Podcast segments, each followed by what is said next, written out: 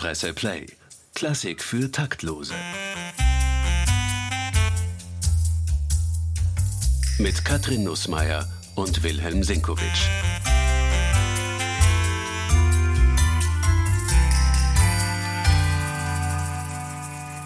Welches ist das beste Orchester der Welt? Das ist die Frage, die wir heute beantworten wollen. Willkommen bei Klassik für Taktlose, unserem Podcast, bei dem wir heute einen ganz besonderen Gast begrüßen dürfen. Walter Weidringer ist ein langjähriger Klassikkritiker der Presse. Hallo Walter, wie lange bist du schon tatsächlich dabei? Die erste Antwort auf diese schwierigen Fragen, die mir heute und dir auch, Willi, hier drohen, äh, ist 1999. Wow. Also es ist ein, ein ähm, gänsehauterzeugendes äh, Jubiläum anstehen. Tatsächlich. Uh, das heißt, anlässlich von 25 Jahre Kritikertätigkeit bei der Presse dürfen wir dich heute hier in unserem Podcast begrüßen. Ja, vielen Dank freue mich hier zu sein, bin überrascht und äh, finde das gleich einmal toll, wie wir da drauf losplaudern. Und natürlich ist auch der Willi wieder dabei, Wilhelm Stinkovic, noch länger dabei bei der Presse als Klassikkritiker. Ich habe ein kleines Jubiläum. Am 22. Februar erscheint eine Kritik, hoffentlich, werden wir schauen, ob eine erscheint, am, genau am 40. Jahrestag. Wow. Meine, also 1984 ist da meine allererste Kritik erschienen über ein Ensemble, das damals sein erstes Konzert gegeben hat das Wiener Streichsextett, das es mittlerweile leider nicht mehr gibt. Aber das heißt, ich habe heute die Ehre, mit zwei alten Hasen des Geschäfts zu das sprechen. Zwei Jubiladen. Zwei Jubiladen. Damit es noch äh, mehr Gravitas hat. Ja. Aber mit wem könnte man besser darüber reden, welches das beste Orchester der Welt ist? Denn noch dazu habt ihr beide schon einmal an Kritikerumfragen teilgenommen. Walter, du erst im Herbst an einer Umfrage des deutschen, der deutschen Klassik-Internetplattform Bachtrack internationale Plattform. Ah, ja. Auch wenn es erst im letzten Herbst war, darf ich es noch als Jugendsünde rubrizieren.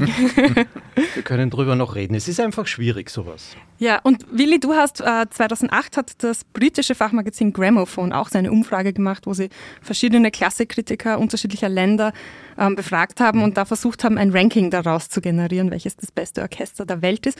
Auch du hast das schon einmal mitgemacht. Mhm. Jetzt die Frage an euch beide. Habt ihr die Frage nach dem besten Orchester für euch überhaupt beantworten können? Gibt es da für euch eine klare Antwort? Also ich würde sagen, ich weiß es nicht. Darum muss ich ja auch nahezu jeden Tag wohin gehen und mir ein Orchester anhören. Also ein ständiges, ein laufendes Work in Progress. Ich gehe jetzt noch viel länger als er und weiß ja. es auch noch nicht. Nein, das ist natürlich eine schlicht und einfach nicht zu beantwortende Frage. Das ist so, wie wenn ich sage, ist, ist Rot oder Grün die schönere Farbe? Also das kann man nur politisch beantworten. Wo noch dazu kommt, dass Rot und Grün sich ständig entwickeln und schlechte, gute, besondere Tage haben, spezielle Aufführungen zustande bringen und man auch Rot, Grün oder auch Gelb und Lila nicht alle Tage, nicht einmal jede Woche hört im internationalen Vergleich einfach. Das okay. ist auch schwierig. Ja. Cool. Und trotzdem gibt es da ein paar Kandidaten, ein paar Farben sozusagen, die in den letzten Jahren immer wieder genannt werden, wenn jemand versucht, da doch irgendwie ein, eine Rangliste zu machen. Mhm. Und ich löse jetzt einfach gleich einmal auf, was bei diesen Kritikerumfragen rausgekommen mhm. ist. Bei Bachtrack 2023 landeten die Berliner Philharmoniker auf dem ersten Platz, gefolgt von den Wiener Philharmonikern auf dem zweiten. Und bei der Umfrage 2008 von Gramophone äh, landete das Konzertgebouw-Orchester. Ich hoffe, ich habe das jetzt niederländisch ja. korrekt ausgesprochen. also aus, aus Amsterdam auf dem ersten Platz. Gut genug für uns. Ähm, die Berliner war da auf dem zweiten Platz, die Wiener auf dem dritten Platz. Und es sind schon immer die gleichen internationalen Player, die da immer wieder auftauchen. Walter, hast du damit leben können, dass die Berliner auf Platz 1 gereiht worden sind, nämlich mit ziemlichem Vorsprung auch? Die tatsächliche Punkteanzahl hat mich dann vielleicht auch ein bisschen überrascht. Ich hätte mit einem knapperen Rennen gerechnet.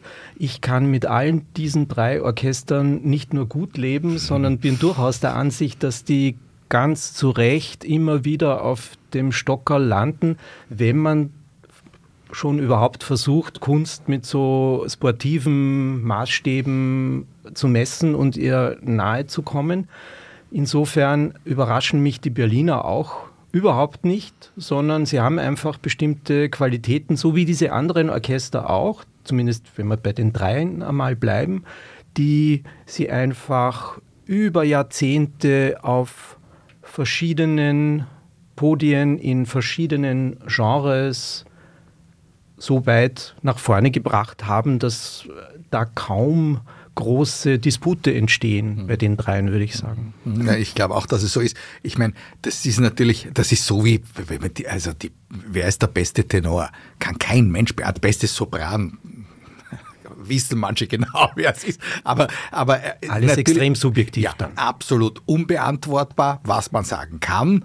Sopran XYZ sind die die technisch wirklich alles drauf haben, die Persönlichkeit haben und die sicher überwältigend sind. Aber schon wenn ich jetzt sage, also nehmen wir jetzt zwei, die Camilla Nilund und die Anne Trepko, ich meine, ja, die Anna Trepko wird nicht wie jetzt die Nilund gerade in äh, Dresden die Isolde singen und gewisse andere, die Nilund also die schwierigsten nicht, die Traviata. Ja, aber ich meine, die, das sind zwei Sängerinnen, und da, wir könnten jetzt noch ein paar aufzählen, äh, die, wo ich weiß, wenn der Vorhang aufgeht und die in einer bestimmten Partie auftreten, die bringen einmal 110 Prozent Leistung. Okay, so. und ist das bei Orchestern auch so? Ja, Weil dann ist es ja eigentlich total erwartbar. Ja, wobei man eins sagen muss, mhm. natürlich bringen jetzt die Berliner Philharmoniker, die Wiener Philharmoniker, das Konzertgebauorchester nicht immer 110 Prozent. Mhm. Das ist es, was der Walter gerade gemeint hat, die, die, wir hören sie nicht jeden Tag und würden wir sie jeden Tag hören, so wie die Philharmoniker als Staatsopernorchester, da kann man gewaltige Unterschiede feststellen. Also das Staatsopernorchester am Dienstag kann drastisch schlechter sein als das Staatsopernorchester am Freitag. Mhm. Okay, also und, es ist nicht so einfach. Unterscheidet sich auch von dem Philharmonikerkonzert am Mittwoch dazwischen. Genau. Ja. Rein, in vielen Fällen auch rein personell schon, weil ja parallele Konzert- und Operntätigkeit auseinander dividiert wird bis zu einem gewissen Grad, damit die Dienste auch passen. Also man kann ja auch nicht von den besten Musikerinnen und Musikern verlangen, dass sie jeden Tag rund um die Uhr Spitzenleistungen erbringen. Das geht ja auch nicht. Ja, genau. Also das geht schon nicht. Und dann habe ich, also Philharmoniker ist nicht gleich Philharmoniker, weil das sind, glaube ich, jetzt 140 Leute. Und äh, natürlich bei normalen Grund. Konzerten mit gutem Grund spielen 70 bis 80. Das heißt, die Hälfte spielt vielleicht in der Staatsoper, die andere Hälfte spielt im Musikverein und da spielen auch nicht alle. Also äh, das ist, äh, es ist nicht immer dasselbe Orchester. Sie spielen schon eines Sinnes im Prinzip und wenn ich die Partie 1 und die Partie 2, weil man es ja mal so wird ja immer neu durchmischt, unter einem bestimmten Dirigenten ein bestimmtes Stück aufführen lasse, dann wird das Ergebnis wahrscheinlich ziemlich ähnlich sein. Und dann kann, wenn der Dirigent sehr, sehr gut ist, dann kann das eben auf Platz 1 landen, bei unserem imaginären Stockerl. Nicht? Also sagen wir mal so, ein Orchester ist zuerst einmal immer so gut wie der Dirigent, der vorne steht.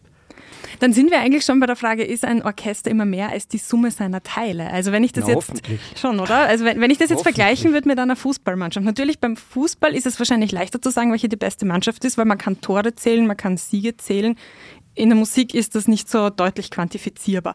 Aber, Selbst beim Fußball ja? würde ich als Fußballleihe sagen, ob dir ein Match mit dieser und jener Mannschaft, obwohl sie vielleicht verloren haben, nicht doch mehr Spaß gemacht hat und du schönere Stellen, schönere Soli, schönere, von mir aus auch Ensembleleistungen gehabt hast. Das kann ja auch sein. Ja. ja. das gefällt mir gut. Das, das, das, äh, das, würde ich auch unterschreiben. Also es ist sicher so, es gibt ja unverdiente Siege, wie wir wissen. Absolut. Ja.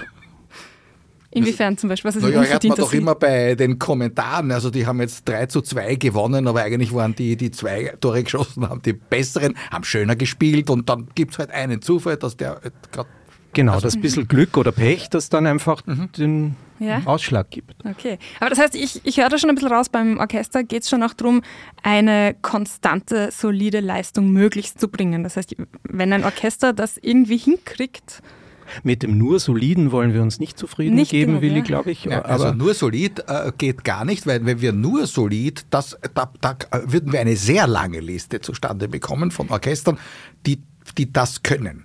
Es ist, kommt schon auch auf das Potenzial an und das hat der Walter sehr schön gesagt, dass da ist eine solistische Leistung, eine kammermusikalische Leistung sozusagen mittendrin, dass die miteinander, aufeinander hören, miteinander Dinge realisieren, oft, wenn man zuschaut, gegen den Dirigenten, die einfach musikalisch wunderbar kommen.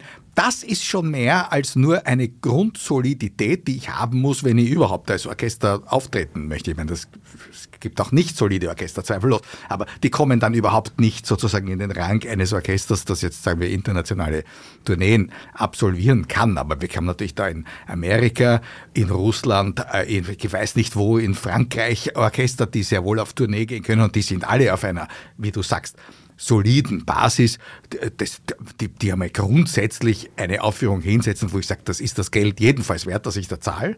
Es geht aber um den Mehrwert. Um die Exzellenz. Dann, Sagen wir so. dann versuchen wir jetzt doch ein bisschen zu definieren und Kriterien festzulegen. Wie hm. könnte man Exzellenz messen? Messen. Also ich beim Messen tue ich mir schwer, aber nachdem man ja gern redet, äh, wenn man auch gern schreibt, äh, könnte man den Schluss ziehen, kann man zumindest Themen definieren, über die man reden muss ja. bei diesen Dingen. Bitte, ja. Also es gibt grundsätzliche Tugenden wie aufeinander hören, was der Willi schon gesagt hat, ist unerlässlich. Es gibt ein kollektives Zusammenwirken, das sich aus diesem Aufeinanderhören entwickelt. Es ist nötig, dass man starke Persönlichkeiten auf den wichtigen Pulten auf jeden Fall hat, für die solistischen Leistungen, die auch die anderen antreiben, mitziehen, die was Besonderes bringen. Gleichzeitig muss sich auch man kann nicht mit lauter Solistinnen und Solisten ein Orchester machen, müssen sich die auch einblenden können, zurücktreten, den anderen vorlassen können und einen homogenen Klang, ideal vom leisesten Pianissimo bis zu einem, bis zu voller Stärke, die möglichst nicht brutal, außer es ist nötig für das Stück, aber äh, die möglichst nicht derb und hässlich wird, ohne dass es bewusst äh, gesetzt wäre. Also gemeinsamer Klangsinn. Ja. Das ist ja auch das, wo man Orchester vielleicht am ehesten voneinander unterscheiden kann, wiewohl man sich da ja wahnsinnig in die Nesseln setzen kann. Nicht? Ja, ist mir auch schon passiert. Ja, ja, ja, ja, also, ich, also, also ich kann mich erinnern, im Karajan-Zentrum, wie es das noch gegeben hat, hat es einen Vergleich gegeben, mhm. vom Institut für Wiener Klangstil initiiert. Da sollten Kritiker, Musikfreunde, Musiker wirklich einen, einen Blindvergleich machen zwischen den Berliner und den Wiener Philharmoniker. Oh, live oder mit Aufnahmen? Äh, Aufnahmen wurden, wurden, wurden gespielt, aber ja. es war mhm. live vor, vor Publikum, also mhm. man wusste, man kann sich da wahnsinnig blamieren. Uh. Also ich war der einzige Kritiker, der sich hingetraut hat. Und das Lustige war, ich war in einem Team mit dem Milan Turkovic, mit dem Fagottisten. Mhm. Und wir waren ziemlich gut, ja. aber was mich dann besonders gewundert hat, gerade bei einer Frage, wo man sagt, woran kann man die Wiener Philharmoniker vielleicht am leichtesten erkennen, muss man sagen, also eines der charakteristischsten Dinge ist die Wiener Oboe die wirklich nur in Wien verwendet wird und in keinem anderen Ding. Und das kann man im Prinzip, wenn man es so hört, schon unterscheiden. Habe ich immer geglaubt. So. Also das und ist wirklich ein Instrument, ja, in dieser Form wird das anderswo nicht das gespielt? Das wird anderswo nicht Da gibt es einige Themen. Mhm. Also gibt es auch das Wiener Horn. Und so. also, genau. okay. also es gibt, es gibt ein paar Sachen, wo man schon klanglich etliches sagen kann. Definitiv ist es so, was immer gesagt wird, naja, die Wiener Bradelgeiger, also der Wiener Streicherklang, das ist am schwierigsten zu unterscheiden. Weil da kommt es sehr, sehr darauf an, wer steht vorne, wer dirigiert, was für eine Art von Klangentwicklung fordert der von diesem Orchester. So, jetzt kam also, ähm, und Milan Turkovic, Fagottist, also Doppelrohrblattler, Holzbläser mit einfachem Rohrblatt. Okay, und so, so werden die katalogisiert. Oboe die und Fagott Doppelrohrblatt. Und es kam also die Oboe ins Spiel, ja. Da habe ich mir gedacht, da kann ich jetzt wunderbar schummeln, weil da schaue ich auf den Milan hinüber. Mhm. Der wird mir sagen, und der hat mich so angeschaut, so nach dem Motto, weiß ich nicht.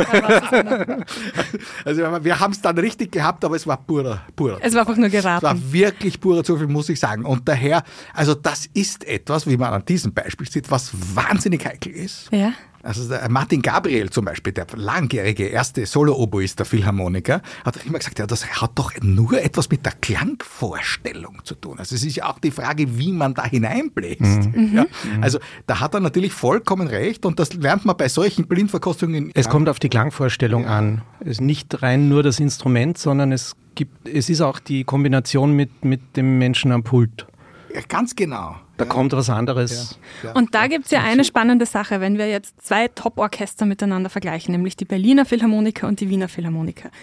Dann, ihr seid die Experten, also bitte klärt mich auf, wenn ich da jetzt irgendwas falsch sage. Aber es ist doch so, dass die Berliner Philharmoniker sehr lange immer mit einem Chefdirigenten zusammenarbeiten. Mhm. Und ich stelle mir das so vor, dass der wie so, wie so, ein Trainer den Klang formt und mit denen probt. Und Im Idealfall tut er das. Okay. Und ja. die Wiener Philharmoniker haben das ja bewusst nicht. Die haben nicht ja. den einen Cheftrainer, der mit ihnen den Klang formt, sondern die, ja, die suchen sich doch für Konzerte jeweils einzelne Dirigenten. Was macht das mit einem Orchester und kann man da irgendwelche Qualitätsunterschiede festhalten oder wie findet ihr das? Also dazu ist eines zu sagen. Es stimmt, dass die Wiener Philharmoniker nominell keinen Chefdirigenten haben. Sie hatten nie einen. Aber in der langen Tradition war es so, dass immer ein Dirigent alle philharmonischen Abonnementkonzerte dirigiert hat. Und dass in dieser Zeit, und zwar bis herauf in die 60er Jahre des 20. Jahrhunderts, immer ein Dirigent Direktor der Wiener Staatsoper war. Und wenn man jetzt weiß, dass die Staatsoper die eigentliche Heimat der Philharmoniker ist, die ja eigentlich das Orchester der Wiener Staatsoper sind, im Brotberuf, wie es so schön heißt, und die privat quasi die Wiener Philharmoniker bilden, als die sie weltberühmt sind und auch äh, weltweit konzertieren. Das heißt, natürlich hatten die Philharmoniker als Orchestergemeinschaft immer einen Chefdirigenten. Clemens Kraus, ja, Karl Böhm, Herbert von Karajan, waren alle Opern, die Gustav Mahler äh, um 1900, ja. nicht? So, jetzt war das mit dem Abgang von Karajan 64, war das plötzlich aus. Nur darf man nicht vergessen, das war die Landnahme des Leonard Bernstein. Ziemlich sofort der hierher kam und in der Oper und vor allem im Konzert die Philharmoniker ganz wesentlich gesteuert hat durch die vielen Plattenaufnahmen und Filmaufnahmen später, äh, die, er, die er gemacht hat. Und es war Karl Böhm, der Vorgänger von Karajan, der ja immer weiter dirigiert hat, die Philharmoniker. Und zwar mehrmals im Jahr im Konzert und sehr oft in der Oper der ein wirkliches Korrektiv war, weil sich alle gefürchtet haben vor ihm und der wirklich einfach den Klang ganz drastisch beeinflusst hat. Und der, der war wieder wie der Oberlehrer. Nicht? Ganz großartiges Video, diese berühmte Don Juan-Probe. Wunderbar. Ja. Was das passiert da? Bitte, ja, bitte. Alles, alles, alles Zwischenmenschliche passiert da, kann man sich vorstellen. Da gibt es einen Dirigenten, der wirklich gewohnt ist, extrem pingelig zu arbeiten und das, womit man als Musiker vielleicht dann am wenigsten gut zurechtkommen kann, er hat einfach auch recht. ja, und das ist natürlich, wenn ich sowas habe als Trainingslager, ja. Da brauche ich keinen Chefdirigenten, weil das ist der Chefdirigent. Und wie ist das heute? Hat, haben die Wiener Philharmoniker jemanden, der heute so mit ihnen umspringt? Traut sich keiner, traut sich vielleicht der Christian Thielemann, wenn er schlecht aufgelegt ist. Mhm aber der muss nicht, weil dem spielen sie ohnehin zu. aber das ist dann doch eine Gefahr für ein Orchester. Absolut. Ja, das äh, muss man einfach auch sagen. Aber es ist natürlich auch eine Gefahr, wenn es nicht der wirklich richtige Chefdirigent oder Chefdirigentin ist. Das ist, danke, ja. Das ist ganz, ganz wichtig. Und wir haben es bei den Berliner Philharmonikern gemerkt. Nominas und Odiosa waren nicht immer in den richtigen Händen.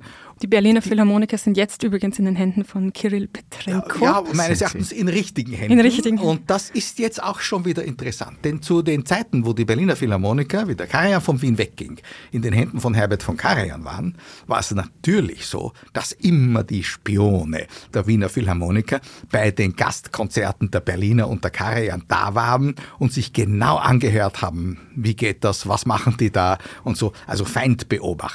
Denn natürlich ist das, jetzt klammern wir Konzertklammern mal aus, der Zweikampf Wiener, Berliner um den Platz am Stockerl ja. ist, ist, der ist da. Also das schon. ist nicht also gibt es schon eine Konkurrenz? Natürlich. War ja früher auch noch viel verschärfter in Salzburg einfach mit dieser Karajan-Position. Genau. Ja, Karajan als Chef mhm. der Salzburger Festspiele als äh, äh, das Festspielorchester Wiener Philharmoniker unangefochten und jedes Jahr zu Beginn der Saison quasi der Berliner Philharmoniker kamen sie in den letzten Augusttagen, um unter Karajan ihre beiden Starkonzerte zu absolvieren und da saßen auch immer die Spione der Wiener Philharmoniker drin und das ist ja bis heute so. Also der Chefdirigent okay. der Berliner bringt die Berliner am Ende der Festspiele zu Beginn der neuen Konzertsaison als erstes einmal zu den Salzburger Festspielen. Aber was kann man da spionieren? Ja, was geht da vor? Wer spielt da? Wie spielt da? Welches Repertoire könnte man natürlich einfach auf dem Papier lesen oder im Internet? Aber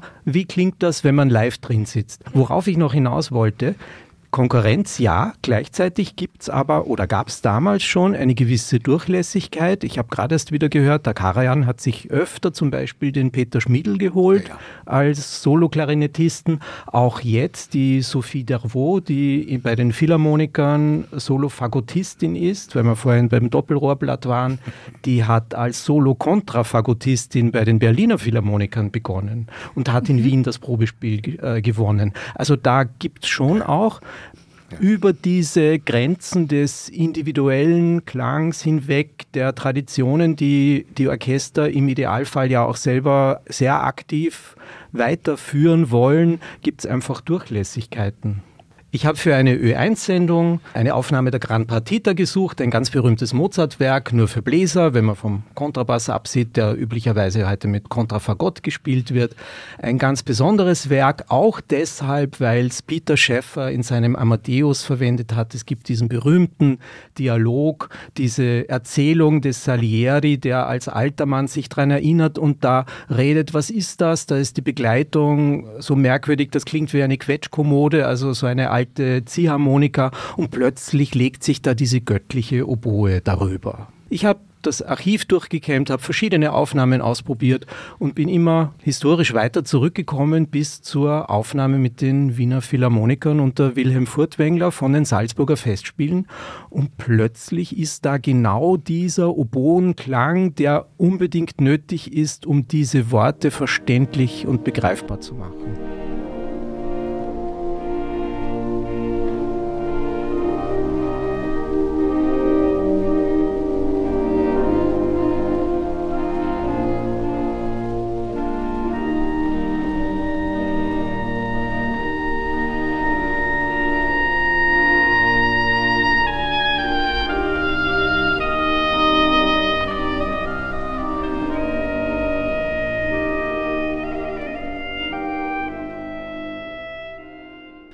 Das, was wir gerade gehört haben, wir haben vorher diskutiert über die Frage Wiener Oboe, französische Oboe, diese beiden Modelle gibt es im Wesentlichen. Das war klassisch die Wiener Oboe, die wir jetzt spielen gehört haben. Und das ist ein Klang, der eigentlich, Walter sag was, abhanden gekommen ist.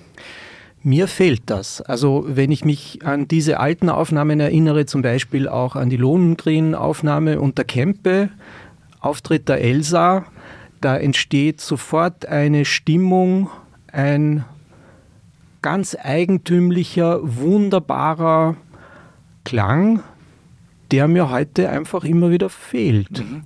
Es ist so, das glaube ich, auf das kann man sich schon einigen, dass die Orchester, die früher sehr individuell waren und gut oder besser voneinander zu unterscheiden als heute, mehr und mehr ihre Klangvorstellungen, dann sind wir wieder bei Martin Gabriel, dem ja. einstigen Solo-Oboisten, es kommt immer darauf an, was, mit welcher Klangvorstellung man das Instrument spielt, sei es französische, sei es Wiener Oboe.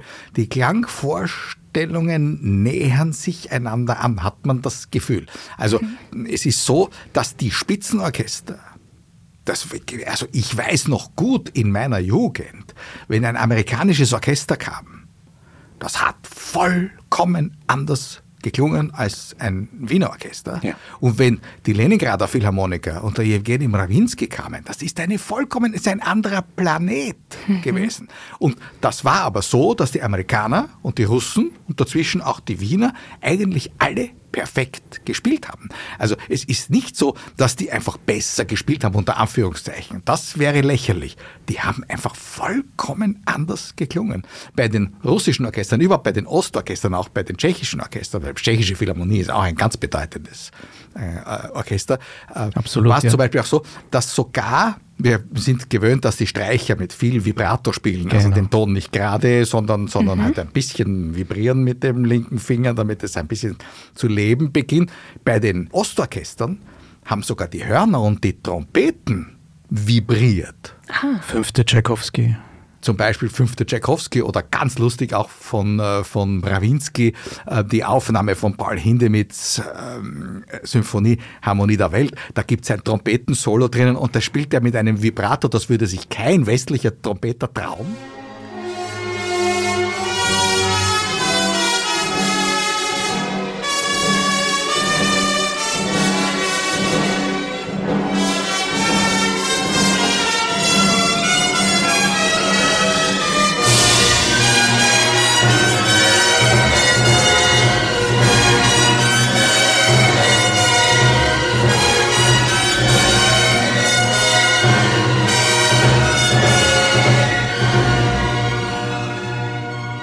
Also da herrschen, apropos, Klangvorstellungen, die mehr und mehr nivelliert worden sind. Mhm. Und auch die russischen Orchester oder auch die tschechische Philharmonie spielen heute keineswegs mehr so und mit dieser Klangvorstellung, mit dieser deutlich unterscheidbaren Klangvorstellung, äh, wie ihre Vorgänger vor noch 30, 40 Jahren.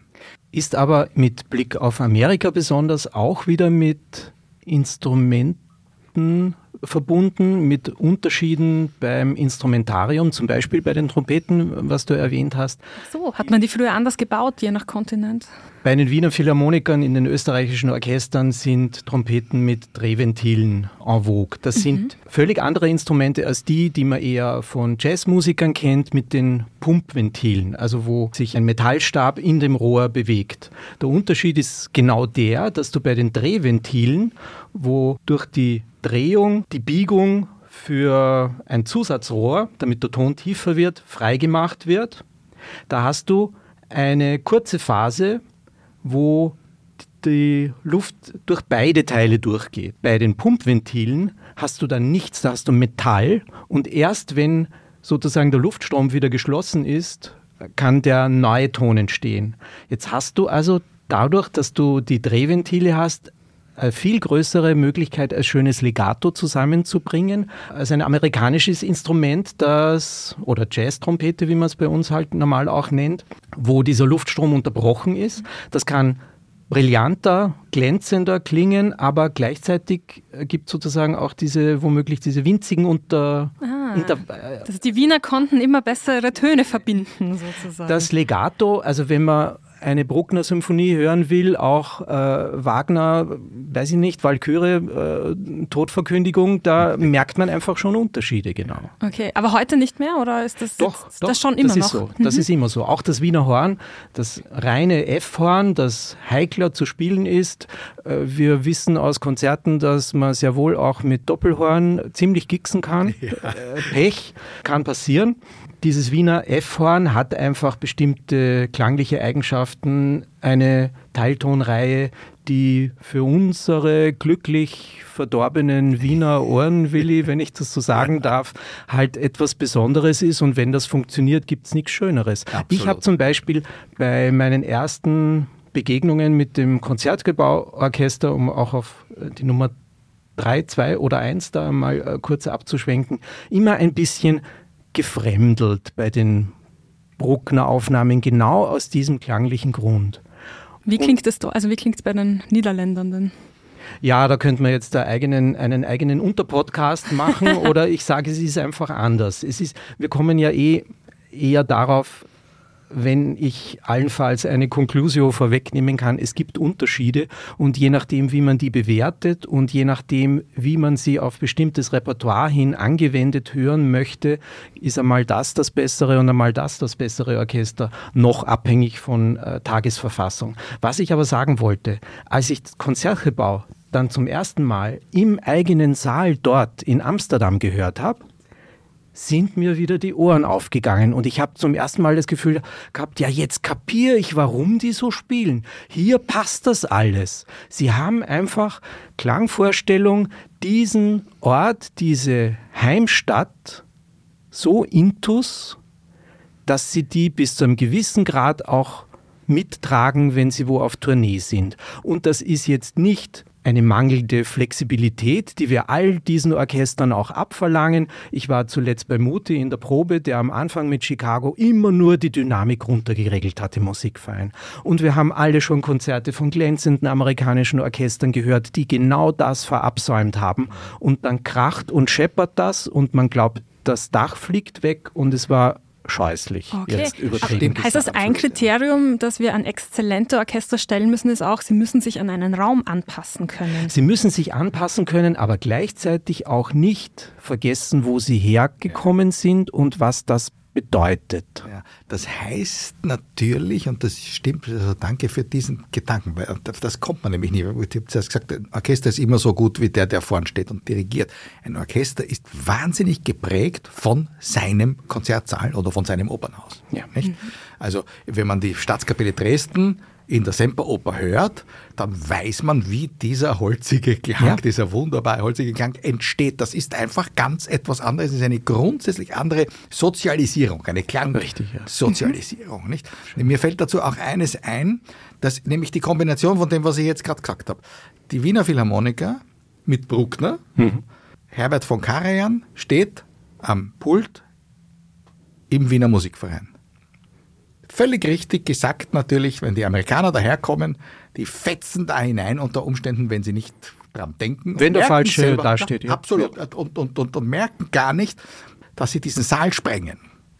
Jetzt, wenn wir ein Orchester haben, das diesen Saal kennt, das in diesem Saal sozialisiert worden ist, und ein Dirigent, der den Saal intensiv kennt und die Musiker sowieso, dann passiert etwas, was ich körperlich mich erinnern kann, dass ich es vor allem bei Konzerten von Karajan im Musikverein erlebt habe, dass auch mit den Berliner Philharmonikern mhm. übrigens, mhm. die er einfach entsprechend geführt hat, ja, dass er diesen Saal wirklich bis hinauf in die letzte, bis zum knapp unter dem Plafond mit Klang gefüllt hat. Und das ist nie, das was der Walter gemeint hat, das ist nie brutal geworden. Mhm extrem laut unter Umständen, aber nie zu laut. Und das ist wahnsinnig heikel. Kein Mensch konnte diesen Saal mit den Wienern oder den Berlinern so füllen, wie er, da, weil er diesen Saal geliebt hat und genau. Und auch schon ewig gekannt und hat. Ewig mhm. gekannt hat. Er war ja Konzertdirektor der Gesellschaft der Musikvereine auf Lebenszeit, lustigerweise. Der berühmte und heiß umstrittene Sergio Celibidache hat immer gesagt, wir müssen unsere Tempi auch und überhaupt alles anpassen an den Saal. Wir können doch nicht sagen, das ist meine Interpretation und bei mir dauert die neunte Torschau genau 44 Minuten. Ja. ja, was ist, wenn ich in einem Saal spiele, der akustisch andere Anforderungen hat, der einfach sich einen längeren Nachhall hat oder so, dann wird sie wahrscheinlich 46 Minuten dauern, vielleicht okay. sogar 47. Nicht? In welchem Raum oder in welchem Saal sind die Wiener Philharmoniker am besten drauf? Naja, der Musikverein ist da die eine Adresse und durch die Doppelidentität ist es auch die Staatsoper. Auch die Staatsoper. Okay. also es ist ähm, also auch um noch einen Namen noch einmal zu erwähnen, den wir schon gesagt haben. Also ich meine, Finale, zweiter Akt, die Frau ohne Schatten und der Karl Böhm ja. in der Wiener Staatsoper ist etwas, wenn man das erlebt hat, kriegt man, so wie ich jetzt gerade, wenn man davon erzählt, auch Jahrzehnte später noch Gänsehaut. Ja, ja. da kenne ich biografiebedingt nur den Mitschnitt, aber es ist auch bei diesem 77er ORF-Mitschnitt, ja. gerade an der Stelle kommt mir vor, ist auch ein spezieller Hall mit eingefangen, der einen ja. in diesen Saal mitnimmt. Das ist nicht nackt und trocken und das ist kein, wie man es von Originalklangorchestern äh, kennt, das Mikrofon kann gar nicht nahe genug sein, damit es äh, besonders auch noch äh, kracht und alle Nebengeräusche drauf sind und, und proppig klingt. Aber hier hat man einen riesen Klang, der trotzdem diese Hüllkurve einfach auch hat und ja. diese, diese monumentalen, also ich würde fast sagen Ausschreitungen, nicht? Also der ja. Schluss, zweiter Akt ist ja, ist ja sozusagen ja, ist, ein, ein, ein, eine, Katastrophe. Ja, genau.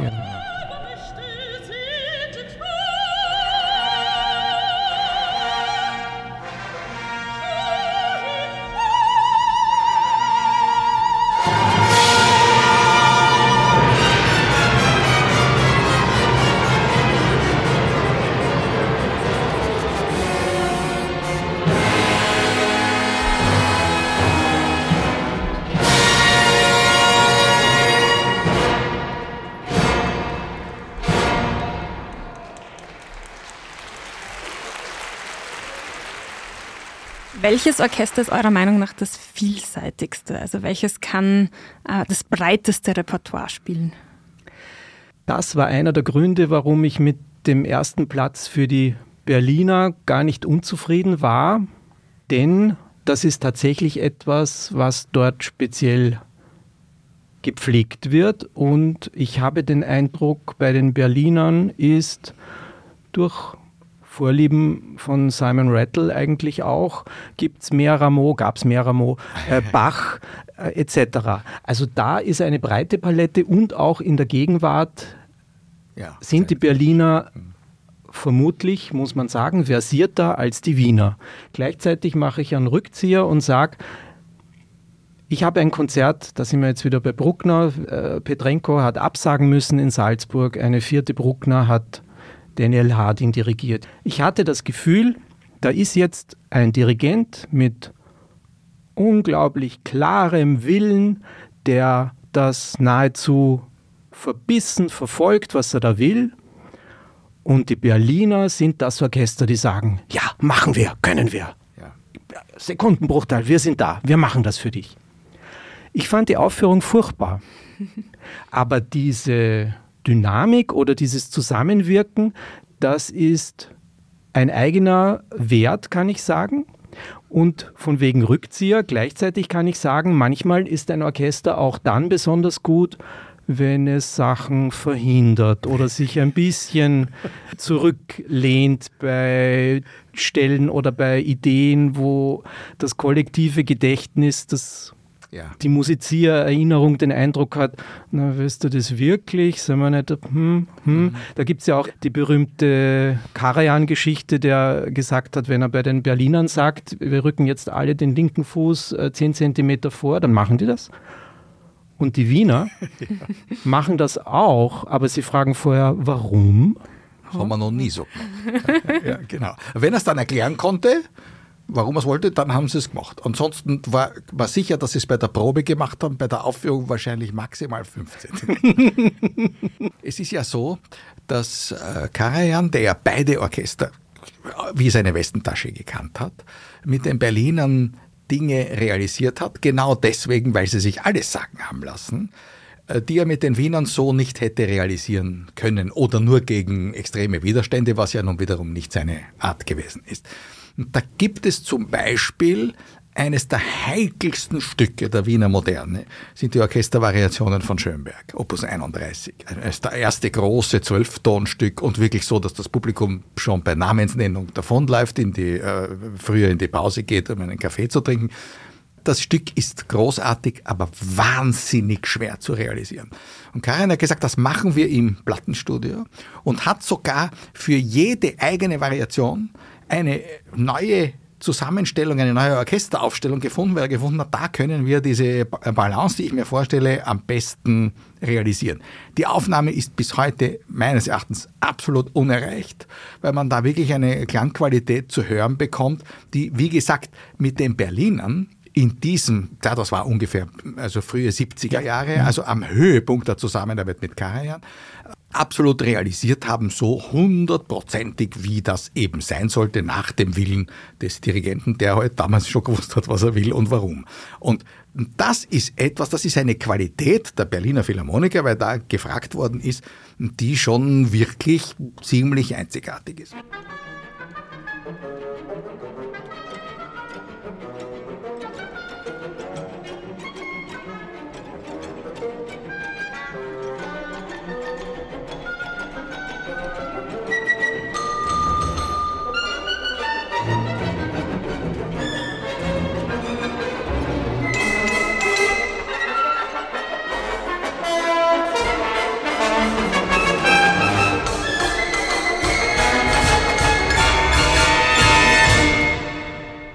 Zähle jetzt kurz ein paar andere große internationale Orchester auf, die immer wieder genannt werden, wenn es darum geht, die besten herauszufinden. Also das Chicago Symphony Orchestra ist da irgendwie immer dabei, das Cleveland Orchestra, das ja auch von einem Österreicher als Chefdirigent derzeit betreut wird mit Franz Welser-Möst, das Los Angeles Philharmonic, London Symphony Orchestra und interessanterweise auch das Budapest Festival Orchestra.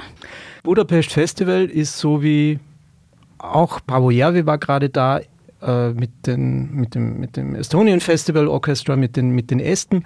Das ist ein Orchestermodell, das Claudio Abado in Luzern begonnen und verwirklicht hat. Und das ist das Modell nach dem Motto, hervorragende Musiker, Musikerinnen aus verschiedenen großen Orchestern kommen zusammen, spielen und proben auch mit jüngeren Leuten und für diese Zeit des Festivals, für diese paar Konzerte werden die eins und liefern im Idealfall, im Normalfall eine ganz besondere Leistung ab. Ich würde sagen, es gibt kaum bessere Aufnahmen mit Abado als die aus Luzern.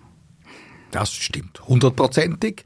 Und äh, dieses Luzerner Orchester war natürlich so, da saßen Wiener Philharmoniker drin und da saßen Berliner Philharmoniker drin. Also das war wirklich bunt gemischt. Und natürlich, die können alle spielen, die können alle auch aufeinander hören und da kommt schon etwas Spezielles heraus. Je nachdem, wer okay. vorne steht, noch ärger als bei einem normalen Aber das Orchester. heißt, die können nicht ihren eigenen Klang haben, oder? Stimmt. Ja. Das ist das eine. Und das zweite, was der Walter vorher gesagt hat, ist auch wahnsinnig wichtig.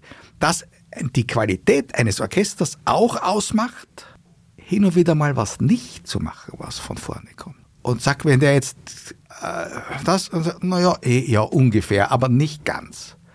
Auch das ist natürlich eine Qualität und ich würde sagen, äh, Orchester ist dann vielleicht nicht besonders gut, aber besonders liebenswert für den Musikfreund, wenn sie kleinere äh, Detailkatastrophen verhindern. Was so jemand nicht merkt, der das Stück zum ersten Mal hört, aber ein Kenner sagt, na Gott sei Dank haben sie das, was der jetzt angezeigt hat, nicht gemacht. Ist auch eine Qualität, kann Budapest Festival nicht, weil die sind eingeschustert auf ein, eine bestimmte Interpretation, die jetzt geliefert wird. Technisch wahrscheinlich makellos. Echt? Und aber auch wirklich, muss ich schon auch noch sagen, da hat man schon auch ein Zusammengehörigkeitsgefühl, äh, das da transportiert wird, denn wenn da Ivan Fischer als Zugabe das Orchester als Chor auftreten lässt und die wirklich eine wunderbare Nummer da singen, dann ist das auch was, was nicht jeder kann. Es gibt dann auch Kreativitätspunkte. genau. Aber eben in dieser Liste der besten Orchester der Welt ist das schwer zu halten, weil es eben immer andere Leute sind. Also ist, ich kann jetzt sagen, äh, bei den Wiener Philharmoniker, Berliner Philharmonik, Konzertgeber, da ist eine gewachsene Tradition, da werden immer, da kommen Junge statt den Alten und so weiter, aber die stellen sich darauf ein. Strang, genau, lernen. wird ein Strang weitergeliefert, eine Klangvorstellung genau. weitergeliefert, so dass auch verständlich ist, wenn ein Dirigent, um nochmal auf den Karl Böhm zu kommen, äh, ich sag, das hat mir der Peter Schmidl heute schon mhm. erwähnt, gesagt, was machen Sie so ein unnatürliches welches Ritardando.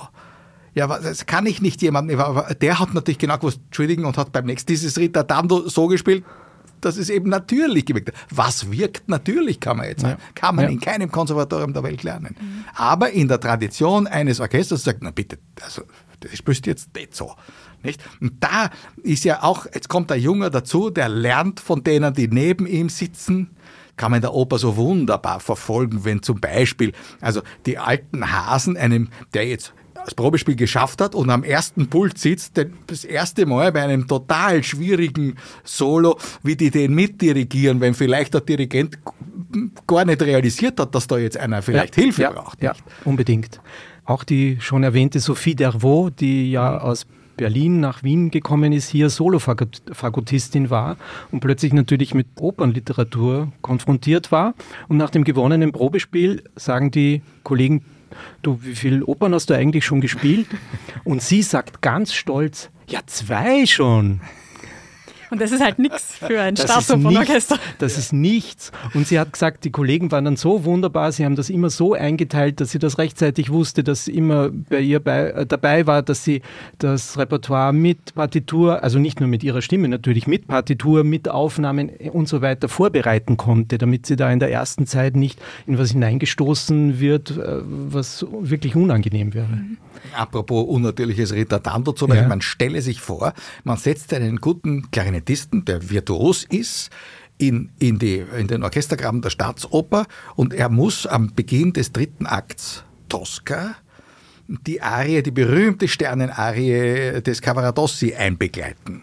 Also wenn der das spielt, rhythmisch vor allem, was da steht, kriegt der Tenor einen Lachkrampf und kann nicht mehr singen. Ja? Weil einfach, wenn der nicht weiß, wie ein Tenor eine solche Phrase phrasiert, wo er sich ein bisschen draufsetzt, wo er drüber geht schnell, dann wird das ein Lacherfolg, auch beim, bei den Kennern im Publikum. Ja, nicht? ja.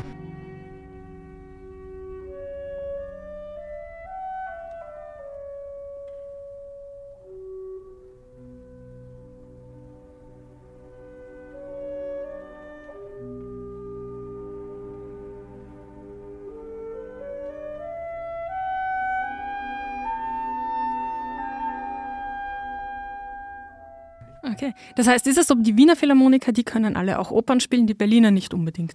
Die Berliner haben das punktuell immer wieder gemacht. Karajan hat mhm. viel äh, zu Ostern äh, selbstverständlich mit ihnen gemacht. Das hat sich bis in die Gegenwart eigentlich ja. fortgesetzt, zu heiligen Zeiten. Also macht Petrenko genauso wie, wie vorher Rattle gemacht hat. Aber das ist nicht der täglich Brot. Deren täglich Brot sind viel mehr Konzerte auch als die Wiener sie spielen und auch eine viel größere Bandbreite an Dirigenten und ich sage bewusst auch Dirigentinnen. Bei den Wiener Philharmonikern, weil ja immer so die Frage auch entsteht, äh, ist mir auch oft gestellt worden schon, wann ist denn jetzt endlich die erste Dirigentin des Neujahrskonzerts? Die Frage hätte man vor zehn Jahren stellen müssen. Das ist üblicherweise der Zeitraum, wo ein Debütant, eine Debütantin am Pult mit der mal zuerst gearbeitet wird, wo man sich kennenlernt, wo man sich schätzen lernt. Dann gibt es verschiedene Projekte, dann gibt es irgendwann einmal die Eröffnung des Philharmonikerballs, so wo man es. einfach, oder Tourneen, wo man als Zugabe einen Straußwalzer spielt. Das ist etwas, was man sich verdienen muss und wo ich auch total einsehe, dass die Philharmoniker das als sozusagen im Wesentlichen höchste Ehre, abgesehen von irgendwelchen Mitgliedschaften und so weiter, vergeben, dass man das nicht einfach mit Fingerschnippen halt erledigen kann. Okay. Und deshalb dauert das durch diese viel geringere Zahl von Konzerten, dauert es einfach auch länger, bis man sozusagen in diesen Rängen aufsteigen kann. Ja. Das heißt, 2034 wäre drin. Vielleicht kommt bis dann die erste Frau ans Pult beim Neujahrskonzert. Möglicherweise. Jetzt haben wir bei der Mozartwoche Johanna Malwitz erstmals ein Konzert ähm, dirigieren hören, aber das ist jetzt eben das erste Konzert gewesen und da muss man jetzt sehen, da müssen viele nachkommen und das gilt ja auch für Männer. Denken wir an den Georges Prêtre der als im hohen Alter und dann aber zweimal das Neujahrskonzert dirigiert hat und zwar spritzig und mit einem französischen Esprit, der da ja auch irgendwie dazugehört, spätestens bei der Fledermaus-Ouvertüre, haben alle als ideal empfunden, aber er war wirklich ein alter Herr zu diesem Zeitpunkt, auch wenn man es nicht gemerkt hat. Und er war in der Zwischenzeit jahrzehntelang abgemeldet beim Orchester, muss man so auch sagen. So ist es, ganz genau. Und plötzlich war eine Liebe da, wir verstehen uns jetzt so gut, den nehmen wir ja? jetzt nicht. Das geht nicht anders. Weil irgendwie alle Vergleiche heute auf die Berliner versus die Wiener Philharmoniker mhm. irgendwie rausgelaufen sind, habe ich jetzt noch ein kleines Ratespiel für euch mitgebracht. Der Willi kennt sowas schon. Er hat schon erzählt davon, dass er da ja schon einmal ähm, so ja, raten hat dürfen, welches aber, Orchester da dahinter steckt. Das aber der Milan Turkovic neben mir. Ja. Ich kann jetzt nicht schummeln. Heute ist keine Schummelmöglichkeit. Ich habe euch mitgebracht ähm, dasselbe Stück, dasselbe Dirigent, zwei unterschiedliche Orchester. Okay. Ich spiele euch jetzt einfach mal eins vor und ihr erzählt, was euch dazu einfällt und wer ihr glaubt, dass da dahinter stecken könnte.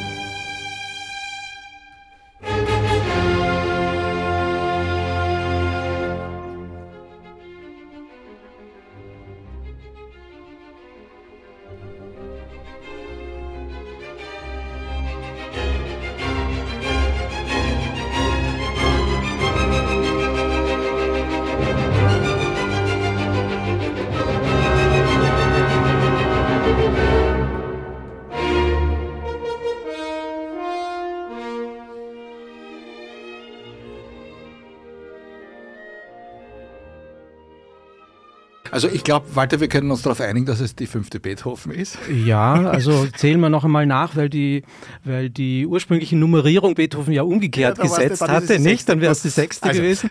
Schicksalssymphonie, ja, aber, aber also jetzt äh, eine Thema aber, abzugeben ist Ja, aber wir können grundsätzlich einmal sagen, ich rechne nicht damit, dass das ein Dirigent ist, der stark in der Originalklangbewegung verwurzelt ist. Das ist eher von der Tradition der romantischen Auffassung her. Mich hat diese Generalpause da ein bisschen überrascht in dem ja, Moment, aber ja. ich habe nichts, ich erkenne jetzt in dem Sinn nichts wieder. Einmal ist die Klarinette bei einem Crescendo so ein bisschen herausgebogen. Ja, erstaunlicherweise, ja, ja, ja, ja das ist mir auf, aufgefallen. Könnte live sein deshalb. Möglich, Vielleicht, ich verrate euch, wer der Dirigent ist. Claudio Abado.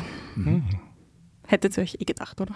Nein, aber der ist einer der Kandidaten, von denen wir wissen aus der Diskografie, dass er mit beiden Orchestern das aufgenommen hat. So ist es. Also ja, ja. Insofern. Also so viele gibt es eigentlich nicht. Nein. Also Furtwängler glaube ist es deutlich nicht, nicht weil, ja, genau. weil, weil, weil, es eine moderne Auf Aufnahme ist. Und, und ansonsten muss man sagen, also ist es kaum möglich, ein anderer Dirigent. Ja. Aber ob es die Wiener oder die Berliner sind, könnt ihr noch nicht sagen. Ich spiele euch mal das jeweils das andere Beispiel vor. Vielleicht wisst ihr dann mehr. Mhm.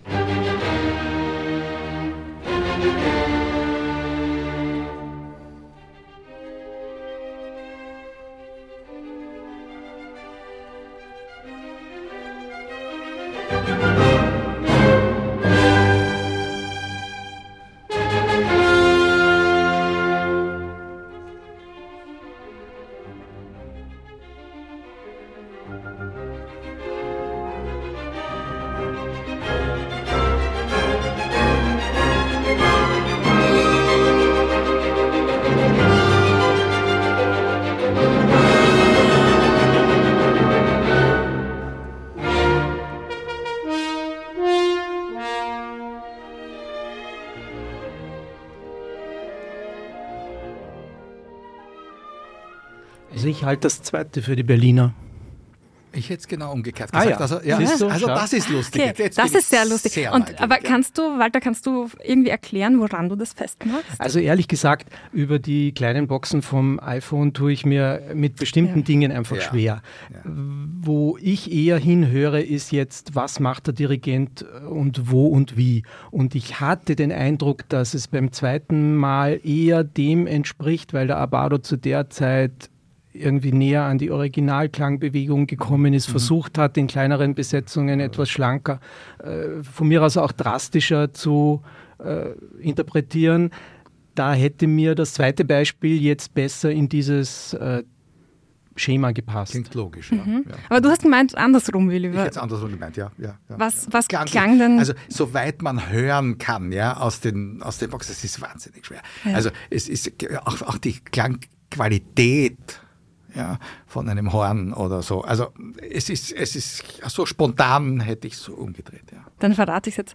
Walter hat gewonnen. Aber, das, Aber das waren zuerst gesagt, die Wiener, dann die Berliner Philharmonie. Wie gesagt, ich habe es wirklich nicht ehrlich gesagt über den Klang geschafft, mhm. sondern ja. ich habe äh, andere Maßstäbe, also interpretatorische Überlegungen da angelegt. Das war meine Hilfe in dem Fall. Ja. Sehr gut, trotzdem. Erster Platz heute für dich.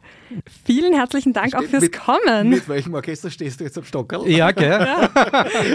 Das haben wir nicht geklärt, das können wir nicht. Stimmt, ja. Du darfst jetzt eins aussuchen, das du mitnimmst auf deinen ersten Platz. Nein, wir halten einfach fest, es gibt ähm, nicht das eine beste Orchester der Welt, aber es gibt genau. den besten Podcast-Gast, den man sich vorstellen kann. Ja. Danke, Ach, Walter, dass du heute bei uns Ach. in der Sendung warst. Man hört jetzt nicht, wie die Röte die Wangen hochsteigt. Es stimmt auch nicht. Man sieht es auch nicht. Weder die Röte noch die Behauptung.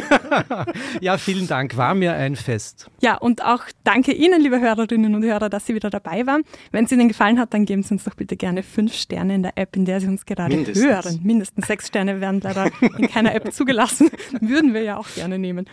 Und wir freuen uns natürlich auch über Post von Ihnen, podcast.diepresse.com. Unter dieser Adresse können Sie uns gerne Lob, Kritik oder Anregungen schicken. Danke fürs Zuhören. Auf Wiederhören. Wiedersehen. Danke. Presse Play. Klassik für Taktlose. Mit Katrin Nussmeier und Wilhelm Sinkowitsch.